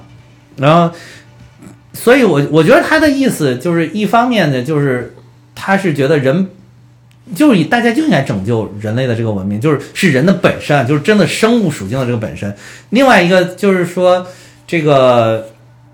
数他他，我觉得他是觉得数字生命也是一种有益的补充。就是如果像涂恒宇啊、像涂鸦鸦这样的话，如果真的进入到了这个数字生命，可能也是人类的一个生存的一种拓展。我觉得他是认可这个的，但是他绝对不反对，就是说保存人类的本身，而不是把人完全上传到数字生命这个里面去，呃，变成数字生命。我觉得我是这么理解他他这么看法，但是因为法律禁止，但是他又想，所以他一直在暗戳戳的影响这个涂恒宇啊，包括其实当时嗯涂恒宇已经被抓起来了嘛。对。最后其实不管是把他放出来，还是给他啊松开所有的束缚，都是他有全都是马照在做的啊！而且一开始马照就是看到那个涂鸦鸦就是两分钟生命的时候，就已经非常惊讶、非常惊奇，然后。当时他就说说这是迭代了多少次才出现的嘛、啊，然后大家就说通过这个台词就可以推测出马照始终坚信数字生命一定能够演进出来自己的意识，只是不知道，只是当时可能马照那会儿他那个五五零 A 都还没有算出来，因为还没有演进那么多次。后来就是他演进之后那一点儿你能看到他眼中是放光的，很很有很很那个什么，就是很突然一下闪亮了一下眼睛，突然是闪亮了一下，但是他立立马好像又回归了一个很理智的一个东西。然后还有一个就是说法，说马照在这里面，你看他就像一个人体的人工智能，他是一个很理性的一个人，他说话也是跟机器一样，而且就是郭帆在采访当中，就是马照跟郭帆他们参加这个路演采访当中，马照也说说导演老是让我那个。就是用一种很快的语速啊，很机械的节奏在说话。他说说着说着，他说有一次我就实在忍不住，我就说说你到底是让我演一个什么机器吗，还是什么？然后那个他说导演其实就给出了一个很正向的回答，导演就想让他演成一个机器一样的这种感觉。哦，所以这个说说还然后说其中有一个推测呢，就是说马照可能早就已经把自己的数字生命体上传了。对，这个是一个疑点。当时我觉得特别奇怪，就当时马照跟他说那句话的时候，刘德华还特地反问一句说：“那你的呢？”对对马照说：“我已经给毁了。”啊，对对嗯，马照说我不想当数字宠物。对对，可能马照那会儿如果上传，他可能感觉那个机器无法演进它，他上传的可能只是一段记忆，就是他过去既有的记忆，他不会再再演进了。但是他通过看到了涂鸦鸦之后，他才发现原来这个是可以继续演进的。尤其是他看到了涂鸦鸦到最后在五五零 W 里面已经演进出了七十年的这个生生命的话，他就他就确信了这个数字数字生命这个计划是成功了的。对所以他，我觉得他可能之前就已经把他自己的上传了，但是当时他还没有演技，然后到了最后，在他们都进入了五五零 W 里边了之后，隐藏他就已经演进了。所以以说，现在还有很多人都说，最后彩蛋里边噔噔噔敲门的那个人就是他，哦，我也觉得就是他啊。还有人有其他的解读，还有人说是 Moss，Moss 敲的门，我觉得 Moss 没有没有必要不会签门。对对，没有没有。在我看来，Moss 像个操作系统，就是大家都在这个操作系统上的，嗯数字生命都在这个操作系统上，就是就好比你你有一堆程序，但是都在 Windows 这个平台上，或者你有一堆 APP 都在这个 iOS 顶上，是吧？就是这个 Moss 就相当于 iOS，呃，那个这些涂鸦呀、什么涂风雨啊、马照都是 A P P，嗯，然后他们又可以互相养互相。我觉得超第三步就能揭晓，第三步我估计宁理老师还得在，就是当当当一敲门，啪一提门进的话，马很有照可能很有可，能啊对我觉对。得就很精彩。而且他这已经也把多维空间给展示出来对了，在最后彩蛋。对，还有说为什么那个就是 MOS，呃，已经就是马照已经上传了这个这个五五零这个这个就是量子计算机了之后，为什么最后那个 MOS 还要再吞这个涂鸦呀，还要再吞涂恒宇？说是因为马照的思维方式就像一个人工智能。无无 MOS 吞了它之后没有什么进步，就是跟他一样，而且同类人没没什么太大进步，嗯然后所以他就知道我要再吞其他的人进来啊、我我甚至我还有一个想法，我就觉得可能世界上很多这种数字生命派的科科学家也好，或者支持这些人，有渠道的都有可能已经把自己的意识上传到这个五五零这个系统里边去了。本身国外也一直在搞这个东西嘛。对，但是所以我就觉得他可能是他之前的一些行为一直都是这个这些人上传之后的一个一个一个意识的反馈，一个反馈，然后造成了这些危机。那么后来，那个涂恒宇作为一个变量进到这个系统里面了之后，那可能是涂恒宇它代表了一个跟他们不太一样了，因为比如那些都是数字生命派，可能思维总体相近。然后，但是涂恒宇一开始并不是说一定要支持数字生命，他只是说是因为有涂涂丫丫这个情感的连接在里边，然后才迫不及待的想把这个事情做成。然后他有更多的情感的情绪在里边，我这是我个人的理解啊。对，我也觉得就是，我觉得其实从他《流浪地球一》和《流浪地球二》。还有《星际穿越》这种片子看来，就我刚才那个观点，就是说，唯一的变量就是人类情感。对，对，如果就是因为这个，也像就特别传统的那些，呃，AI 的电电影类型，其实也是一样，最后打的点其实也是这样，因为这是唯一很难模拟的人类比较独特的一个东西。是嗯，，但是我觉得如果他就是完全，比如第三部就拍数字生命的这些弄来弄去的，那那就跟那那就跟那个 Matrix 一样，那嗯就没有意义了。我觉得就没有意义了。所以我觉得最后 MOS 一定它还是一个辅助的一个东西在这里边，然后嗯它可能跟人类相爱相杀啊，或者什么，最后变成达成和解都有可能，或者或者又知道了新的危机，怎么跟人类继续在这个人类漫长的旅程中它继续演化。但是我觉得不会让人都变成那个对 Matrix 那种。对，而且我觉得啊肯定还有外边流浪的部分，要么这流浪地球对你流浪地球啊，你都到电脑里去了，还流浪什么地球啊？不用流浪了，对对对，就在屋里集合就完了，对对对，？嗯，所以这个，但是这个这个就后面这条线就非常的精彩。然后还有就是我觉得值得一说的就是周哲直这条线，嗯，周哲直他就是属属于中国的代表。我觉得一个是，你一看他那个形象就很像真正的周先生嘛，啊，穿着中山装，嗯。尤其那个侧脸儿，你看，还是我觉得肯定国外导演是在刻意的去往这个方向塑造，塑造但是这东西没法宣传，嗯。你宣传之后可能就上不了了，有可能啊，所以就只能说，但但但是目前大家看完了之后都领会到了，我觉得都能看出来嗯。啊。因为这个，咱们真正的这个周先生给中国人心中留下的这个印象，印象应该是非常非常深刻的啊。就，嗯，所以这个一个，另外一个就是周哲直，就是好多人都说他是执剑人嘛，就《三体》里面的执剑人。嗯三体》里面执剑人就是所谓他手握着既能毁灭人类文明，又能毁灭这个呃三体文明的这个武器嘛，然后就是使使使他们这个两者文明之间达成一种平衡，然后他通过这个就是逼逼退了这个三体人的这个呃三体人的进攻嘛，然后就是是这么一个角色，然后这个。周哲直里边，其中给了一个特别明显的镜头，就是他要去做发言之前，先回头看了一眼 Moss 嘛，看了一眼当时，哎，当时那会儿是不是还是五五零 A 啊？反正我不知道，反正就是看了一下那，个摄像头啊对，反正是看了一下摄像头啊，就是看他，我觉得那会儿他他肯定是早就心里边有数，知道这个很多事情都是这个东西在影响，所以你还有 还有大家就是看得很仔细的，有些人就说说，所以大家看到他的讲话里边充满了这个比喻、隐喻、反问。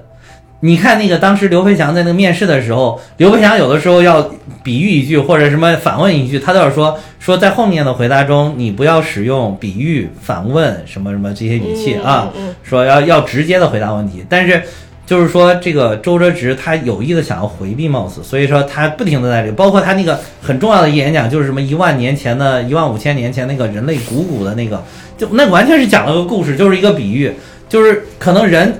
咱们人听着都明白是什么意思，但是 Moss 就不一定能听懂。Moss 可能就觉得，哎，这讲了一个故事啊，对。它是一个直译，就讲了一个故事啊，就是说说周先生今天讲了一个故事，但是在台下所有人都知道是是什么意思，嗯，啊，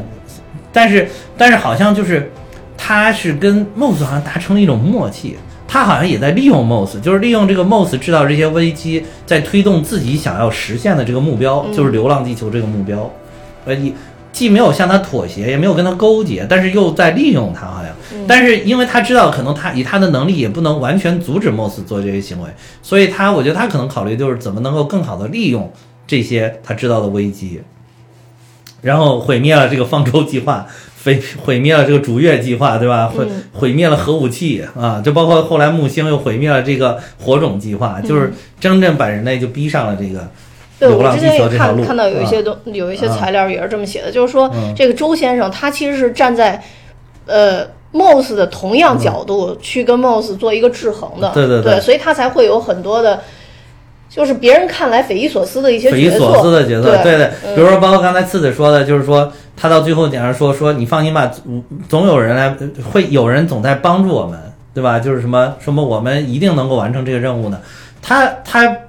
就是不是说那种表达决心，那种表达信仰，就是他心里边有数，他知道你你我我只要干了，你们而且而且就说当时那个画面给的是。就他摁下了点火键之后，那个互联网才啪连接上，哎然后，才那个时候。如果地球毁灭、o s 是不是就毁灭了？对呀、嗯所以就是所以不会毁灭对，所以就是说，等于说周之直就拿住了这个貌似的这一点，就是你也得活吧，对吧？你不是要延续人类文明了，那你这个系统起码要存在。如果地球都毁灭了，你这个系统是不能存在的。你你也都毁灭了，那你也无法延续人类文明了。所以，所以 MOS 的最理性的这个这种态度呢，就是说必须它要存在。而且后边啊 MOS 跟屠龙宇说那个话，明显是这个地方他也算到了。啊，对对对，然后所以就是，所以而且那个画面给的是，就是在当那个小兵摁了那个起点火键之后，那个互联网才从九十七噔噔噔噔噔变成一百这个是嗯时间顺序，按说是不对的，对吧？按说应该是你先点网，再摁火，然后再点火，但是它其实已经点了，就表明。MOS 哎，监测到了，人类下定这个决心了。嗯，那我开始连接互联网，再点火，这样不会对我自身也造成什么的损害。嗯啊，对对，所以等于周周哲直等于是一个心里面掌握了他这个小九九的这么一个人，我觉得是这样。嗯反正不知道他后边怎么拍吧，我就觉得到最后那个嗯。刘德华跟他女儿在一起，有人敲门，然后整个整个这个镜头提起来，然后到多维空间，就像那个像星际穿越的星际穿越的那个，啊就最后观察啊的是你这一片宇宙，就是就是其实他就是在多重宇宙里边选择这一重来观察，就反正就是。哎，又把那个量子力学那些东西给提上来了。对，但是但是就是我是我是不赞同，就是说这里边它向未来传递信，向过去传递信息，我不我不赞同这种穿越的观点，嗯就是就至少不是说一个高维度的呃人或者是或者是 MOS 已经进入了高维度的这种能力，具备了进入高维度能力，再向之前传达的这些信息，我我不赞同。我其实最简单的一个理解啊，我我一开始支持的最简单的一个理解就是。嗯，就是在一九八七年的时候，他不是说第一个信息是一九八七年传传给了这个这个实验室里面是有二零四四这个数嘛，然后后来逐步逐步还有这个二零五八六月十月还是六月？嗯。二零五八一零是十月好像是，然后后来又有这个更具体了二零七五零二幺五，就是嗯。直接是二零七五年的二月十五号就是木星危机。就是我的感觉，我一开始理解就是说，其实，在一九八七年，地球上的这个算力就已经可以推演出二零四四年可能要发生危机，但是它很模糊，很模糊，就是就是只只是说当时全世界这大家都不不认为当时地球上这些计算的能力能够推演出来，但是实际上事实上就当时也已经拥有计算机好几十年了嘛，而且拥有互联网已经有好多年了，然后就是有可能那个时候。已经能够推测出来，就是这个人工智能已经具备了一个雏形，哦。然后，而且就是大家可以看一下人工智能的历史，就是说，在一九八七年这一年的人工，也是我看这个 B 站 UP 主啊，然后说说的这些事情，一二零呃一九八七年那个人工智能历史上也发生了很多事情，然后，但是从那之后，就是因为呃个人计算机崛起，如果再投入单纯的这种就是为了人工智能而演进的计算机呢，会投入大量的成本，而且很难收回，所以这个资本后来就不再追逐这个人工智能了。然后就逐渐逐渐向个人计算机的方向演进了。哦，啊、所以说那个有可能是这个这个就是当时的计算机就已经推演出二零四年，但是因为当时的算力还是不足，所以它不能推演那么精确，只能告诉你这一年应该会有个事儿，啊，然后眼镜着眼镜着到后来呢，不是二零又说到二零五八年这个提示，那是到了月份，就是说明又眼镜可能到时候已经五五五零 A 都已经出来了，量子计算机已经具有，比如说现在我们都已经有量子计算机了，可能它已经具备了推演人类这个行为的能力，然后已经更具体了一点了，到了月份了。那么再后来再后来，MOS 五五零 W 了，已经是 MOS 了。它就已经可以推出来具体的日子了，就是二零七五年二月十五号这一天，啊，所以我觉得我是这么理解的，一开始，但是后来感觉吧，这个也有漏洞，反正就是，我觉得就是量子计算机可能到后来就是它怎么推演这个这个日这个日期呢？就是它就是把，因为它算力足够，它就把世界上所有的人所有的行为。这各种可能性全都给你算出来了，嗯，比如说它能可能有无数亿亿亿亿亿亿亿亿次，但是它因为它算力足够，它就都都算出来，所以它它就会模拟出来，哦，大概到这一天会怎会发生，这是一个大事件的节点，嗯，会怎么怎么样，所以它来提醒。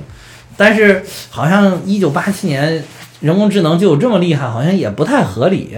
然后后来我就还看了一个说法，我觉得挺挺厉害，就不是那种高维度穿越，就是那种。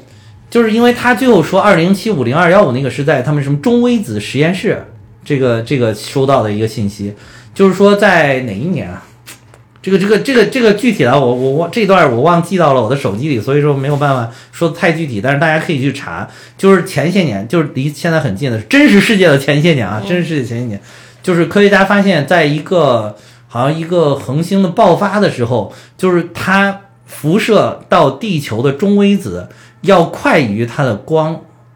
就是光线到达地球，它快于它的光子到达地球，而且快了好几个小时还是好几分钟，我记不清了，就快了很多。然后当时大家就质疑，就说啊，难道宇宙当中有能够快过光速的东西？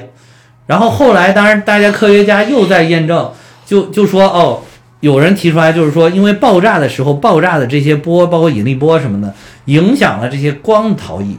但是中微子的逃逸是很容易的，所以中微子就首先物理学真的是一个非常深，它太深奥的东西，怪不得我他妈学不会。真的，物理学人家所有人都说物理学到了一定程度就跟神学差不多啊。我初中开始就学不会。对对，就就所有的你包括杨振宁都说，都感觉有一个上帝之手在后面操控的，就是说物理研究到一定程度都觉得是有有，就是到到了神学的层面，所以三体才能对对对，所以三体才说那个。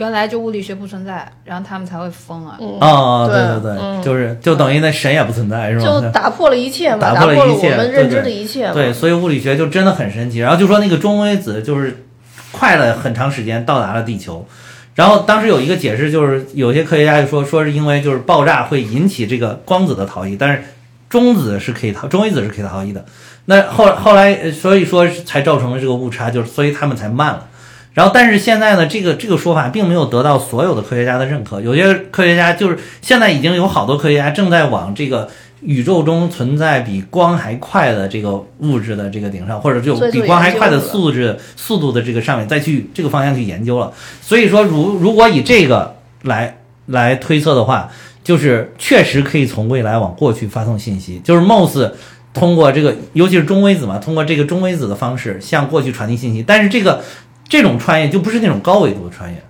就是它只能是这个，它是一种光的穿越嘛，就是因为你超过光速，所以我可以向未来发送信息啊，啊不是可以向过去发送信息，所以我只能向过去发送信息，所以就是 mos mos 啊，或就是可能在提醒过去的人类啊，到二零四四年是一个大事件，你们要小心啊，就是中微子的一种穿越啊，这个是很合理的一个解释，我觉得，我觉得这个也解释也非常的好，嗯。但我之前也是看过一个，就是比较硬的一个，那个好像还是一个女性科学家，她在讲说，其实往过去发送信息，从世界公认的角度上来讲，现在目前为止啊，其实还是不存在的，不存在，不存在，目前不存在这个理论依据，对对对，不存在。嗯，它往过去它就是说，你你的比如说你的光是是一个速度，然后你超过了光速，比如说就。就至少是我们可以看到过去，嗯嗯嗯，就是你的速度比光快，那么你可以逃到光的外面，你从上面往下看这个光的这个辐射，你看到是过去发生的事情，嗯。嗯，所以所以就是这个，反正就很神奇，物理学真的很神奇，就是宇宙当中的这些东西能被人类了解的，我觉得只是很很渺小，就是只是我们能够很直观感受到的东西而已。啊，还有一些隐藏在背后的，真的搞不清楚。嗯，所以我就觉得像中国拍这些科幻类的电影，就刚刚像次子说的似的，它的意义很重大，意义就就不很重大不不仅仅只是说我们看个热闹而已。对，所以我还是呼吁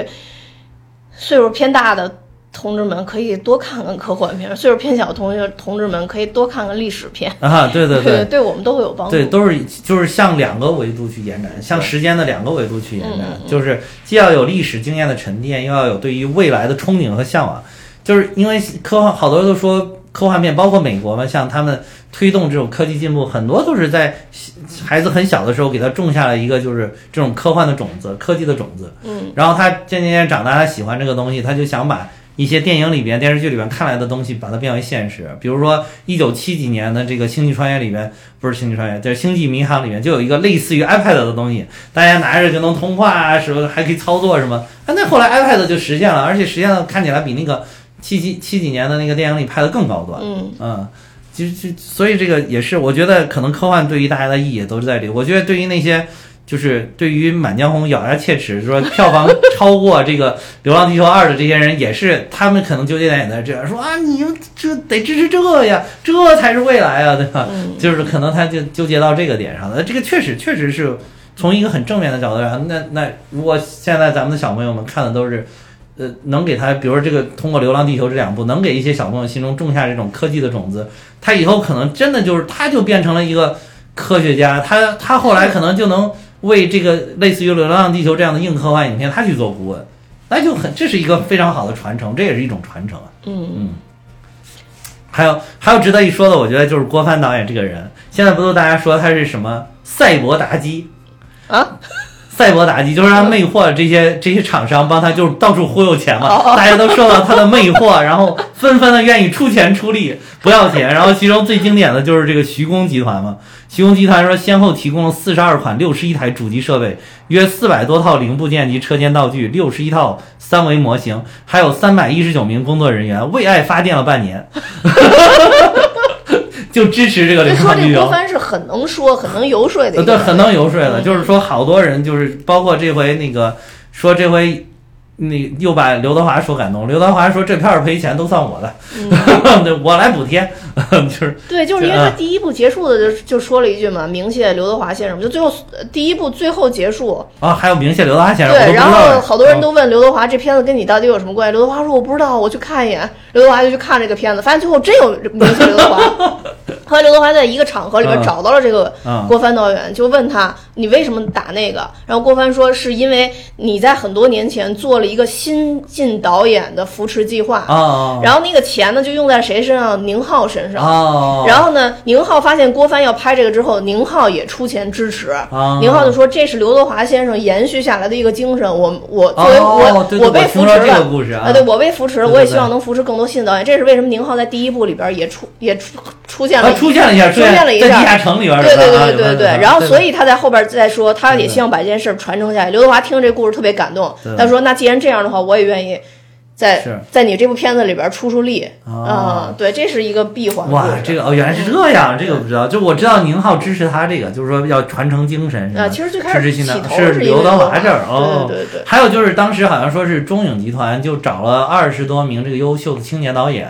然后就郭帆是其中之一，还有谁？然后就派到了美国去好莱坞学习了，好像也是半年时间吧。嗯，然后就是他们这些回来的，就是这种新生代的导演，然后也在在这些年也活跃在电影圈，拍了很多很优秀的影片。是的，嗯是的，嗯，这个确实是，也是要去向更优秀的去学习嘛。然后，但是这一部就是令大家特别激动的吧，令这些网友都狂欢的这种，就是因为觉得这一部至少从这个场面啊、画面啊里边，呃，总体来讲基本上追上了好莱坞电影的现在这个科幻电影的最高水平嘛。嗯，嗯而且我看那个官方采访，他很得意的就是说说这个他怎么着又在这个装备啊，这个在在电影产业化上就往前迈进了一步。比如说，他说做这些道具，他说当时他就不理解为什么这个国外的这些道具里边，除了做外面的样子，还有做里边的一些结构。说当时他去那个工业光魔，工业光魔给了他一个机械骨骼，里边打开里面有齿轮的，直接就能动。他当时还说说这这可能外国这些人奸商肯定是说把里边人做了的给我多要钱。后来他自己去做，他才发现，如果你你只做一个外面的这，他不是一个做产品的思维去做的话，它还有很多后续的不便。就是比如说你拍的时候，必须要用好多人去吊这个威亚把它吊起来，哦但是人家那个直接就穿上就是能动的，嗯，然后而且渐渐渐渐还能形成其他的产品。然后就还能推动整个电影产业的发展。你看钢铁侠那个对对对？对好帅那个，好帅对啊，就是他就能推推动整个电影产业，甚至整个工业的发展。所以他现在这一回他的道具也都是这个思路，就是都是按做产品的思路来做道具，包括他忽悠的那个漫漫步者给他做的耳机，嗯，这回他们戴的耳机全部是漫梦做的，真的是是真正的耳机，不是一个做样子的耳机、哦啊。还有包括那个他这些电脑里面的这些画面啊，还有电脑里面的那些代码，都是所有都是科学家写的真正的代码，而且为这个电影真开发了一个操作系统，就在点亮这些屏幕。就是让他们能就显示这些参数，这是一个真正的一个操，也是中科院计算机所给写的。哦，对，所以就是为什么说这部电影让很多就是大家看到了中国电影未来的希望嘛。同时还有人说说，你看这个这部电影终于打了过去一些导演的脸，就说我们的中国电影做不出来这样。和这个事实证明，就是你们不用心，嗯就是你们只想挣快钱，不想好好的去精耕细作，嗯，去有这种工匠精神，嗯。所以，所以我觉得这个至少这一点是中国电影的电影的影史上，我觉得应该郭帆导演真的可以留下一笔了，真的可以留下一笔了，很精彩，嗯。最后啊，最后我再给大家说说我这个 Chat GPT，其实我还问了一些很有意思的问题，就是也是跟让大家跟人工智能这个接触的更近一点。比如说我问的还有一个问题，就是说，嗯，这个这个，你认为现在的婚姻制度会瓦解吗？很犀利，说作为一个人工智能，我不能对未来做出预测。不过，婚姻制度是一个涉及人类社会文化和价值观的复杂问题，其发展受到许多因素的影响。近年来，许多国家和地区已经开始对婚姻制度进行改革，例如同性婚姻合法化等。这些改革反映了人们对婚姻制度的不满和对更加包容和平等的期望。但同时，婚姻制度也受到许多挑战，例如社会经济变革、家庭结构的变化等。这些因素可能导致婚姻制度的变化和瓦解。因此，我不能确定婚姻制度是否会瓦解，因为它是一个复杂且动态的问题。未来的发展将受到许多因素的影响。这是问了一个，还问了一个，哎，等会儿再找找啊，到时候你可以把这些问题直接截图要不然我直接在下贴在上对对面啊对对对，嗯。你念这么快也听不清楚，说实话。那好吧，说你认为当前的 中美关系怎么样？中美关系是一个复杂的问题，它影响到两国的政治、经济、军事和外交政策等方面。目前中美关系面临着一些挑战，他也知道面临着一些挑战，例如贸易摩擦、军事安全、人权问题等。然而，中美两国同时也表示愿意通过对话和合作来解决这些问题，并在一定程度上促进双方关系的缓和。其实他说这个应该是很官方的表达。嗯，啊，总的来说，中美关系正处于一个关键的时期，需要双方通过对话和合作来维护和改善关系。我当时看完，我觉得特别像咱们外交部说的话。嗯，然后这个还有就是，我问他，我说你觉得《星际穿越》是最好的科幻电影吗？他说，作为一个人工智能，我不能表示主观意见，但是我可以说，《星际穿越》是一部非常有影响力和被广泛认可的科幻电影。它在科学性和创意方面有着卓越的表现，并且探索了人类和宇宙的关系。这部电影也得到了许多影评人和观众的赞誉，因此可以说是一部很棒的科幻电影。我还哦，对我还问了一个，就是那么人工智能会进化到想要毁灭人类吗？他说，人工智能是由人类设计和编程的，它的行为和决策受到人类的限制和控制，因此人工智能不会自主地决定想要毁灭毁灭人类。然而，在某些情况下，人工智能可能因为设计缺陷、数据偏见或错误的编程而产生不适当的行为，例如对人类造成危害。因此，为了避免这种情况，人工智能的开发和使用需要遵循严格的道德和法律原则，以确保它们在人类的利益下使用。这个其实回答我觉得还是挺好的，就是。而且就是现在大家就说人工智能未来会不会发展到就是人不可控制，想要毁灭人类？其中有一点就是说，虽然我们能编很多的程序，就是人类就是很多初步的初，尤其是初始的程序都是人类赋予它的，包括一些运行的原则。但是比如说机器学习，它会在你不知情不知情的情况下去学习，就是在你看不到的地方去衍生一些新的代码，就这些是它的一些黑暗的部分。就是你你看不到的地方，它有可能在这些领域里边演进出一些对人类不利的东西，这个是人类难以控制的。然后我还问了他一个非常经典的一个问题，非常非常经典，就是我我觉得我那就没有再没有这么经典了，非常非常经典。最后一个问题啊，最后就是就是就是最后一个问题，就非常经典的问题，说你知道蛋比哈哈吗？他说很抱歉，我不确定你提到的蛋比哈哈是什么。如果有更详细的描述或上下文，我将愿意帮助你。然后我说，然后我说没有关系，不认识就算了，他们本身也不出名。然后，然后，然后他说好的，如果有其他问题或需要帮助，请随时告诉我。然后我后来又为又又问了一个跟咱们相关的，就是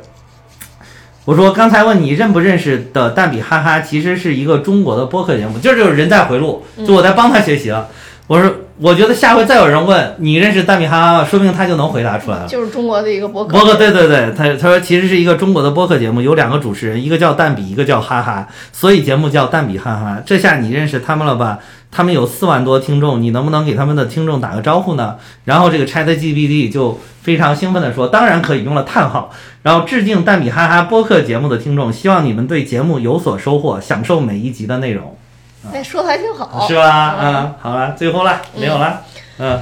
那好吧，那我觉得其实这集哈哈确实准备的非常多啊，然后大家也可以慢慢听听这个内容，享受中国科幻这一个大的一个飞跃和进步，好吧？嗯，没有，其实这一集我觉得就是我讲的比较混乱，然后我准备的比这多得多。嗯，但是因为你们两个都太沉默了，都没有人，这个互动了，我才能。准备嘛，就是是你们互动，我才能讲更多。你问了更多的问题，我才能讲出来更多。我不想问嗯对，我们说我说的太多，怕直接被骂上去，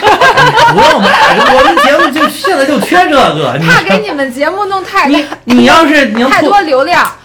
你你要是吐槽一期，我就直接把这期标题说《流浪垃圾二》呃不是《流浪地球二》垃圾。没有，不存在垃不垃圾啊，平常心 P 三 love。对，那或者或者标题就叫《流浪地球二》，真的好吗？问号。好吧，嗯那我们今天节目就到这儿了。我也要跟大家说，我们有蛋比哈哈的听友群了，大家可以看节目的说明，加我的联系方式，把大家拉进群。那今天就到这儿，拜拜。再见。拜拜。